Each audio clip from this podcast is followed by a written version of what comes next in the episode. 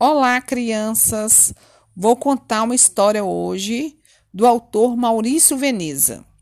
O livro chama Cadê o meu dono? É um cachorrinho que se perdeu do dono.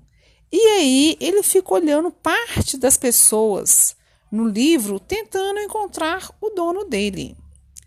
Então eu vou começar a contar agora para vocês. O cachorrinho fala: Acho que me perdi Cadê meu dono? Aí ele chega perto do senhor e pergunta: Você é meu dono? Aí ele mesmo abaixa a cabeça e fala: Não, a roupa do meu dono é mais colorida. Num outro episódio, ele chega perto de outra pessoa e pergunta: Você é meu dono? Ele mesmo vê: Não, meu dono tem pés maiores. Você é meu dono? Não, meu dono é mais velho e maior. Você é meu dono? Não, meu dono suja o chão com talco, tinta e creme de torta, mas não limpa nada. Você é meu dono?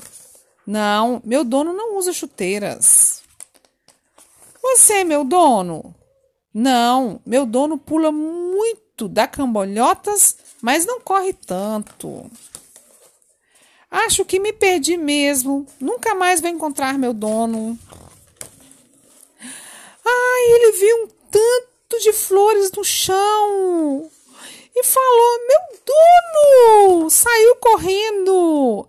É porque ele estava no caminho do circo e o dono dele era um palhaço com sapatos coloridos e com roupas super coloridas.